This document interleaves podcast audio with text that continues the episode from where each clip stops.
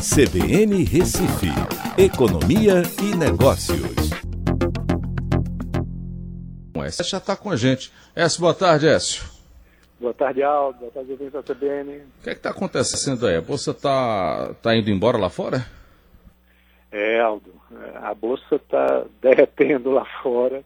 É, é, bem, a gente tem que ver o que está acontecendo também. Né? Essas últimas semanas, as bolsas uh, lá fora, principalmente nos Estados Unidos, né, os índices aí da Nasdaq, S&P e Dow Jones, é, praticamente reverteram toda a perda que tiveram quando é, aconteceu o início da pandemia, certo? É, há uma injeção muito grande por conta do Banco Central Americano, do Fed, né, é, jogando dinheiro na mão das famílias, das empresas, e aí elas, claro, investem na bolsa. Só que aí é, começou uma notícia lá no Texas de que uma segunda onda de contaminação do coronavírus estaria vindo, né, atingindo lá aquela região, e é aquela coisa, né, notícia ruim se espalha, que é uma beleza.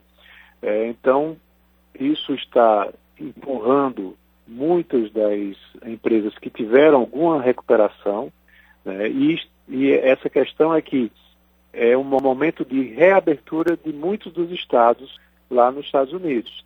Então, quando você vai olhar os estoques né, que estão perdendo, as ações que estão perdendo valor, são aquelas ações que são de companhias aéreas, né, que são ações de empresas que apanharam muito durante essa queda né, das bolsas com a pandemia. É, e aí há uma preocupação grande, porque aqui no Brasil né, a Bolsa está fechada, é um feriado é, lá em São Paulo, é, aqui apesar de ser ponto facultativo para alguns lugares, lá é feriado mesmo, então a Bolsa está fechada, mas existe uma negociação na Bolsa Americana é, de um índice que meio que simula a Bolsa Brasileira, e chegou a cair 8% né, na negociação. Uh, o Dow Jones, que é o principal índice lá dos Estados Unidos, está caindo 6,5%. Né? E aqui no Brasil, como está fechado, é provável que a gente viva a ressaca disso amanhã. Né? Que a Bolsa Brasileira é, reflita esse baque né? por conta dessa onda de pessimismo né? e caindo bastante também no, amanhã. Écio, até amanhã, Écio.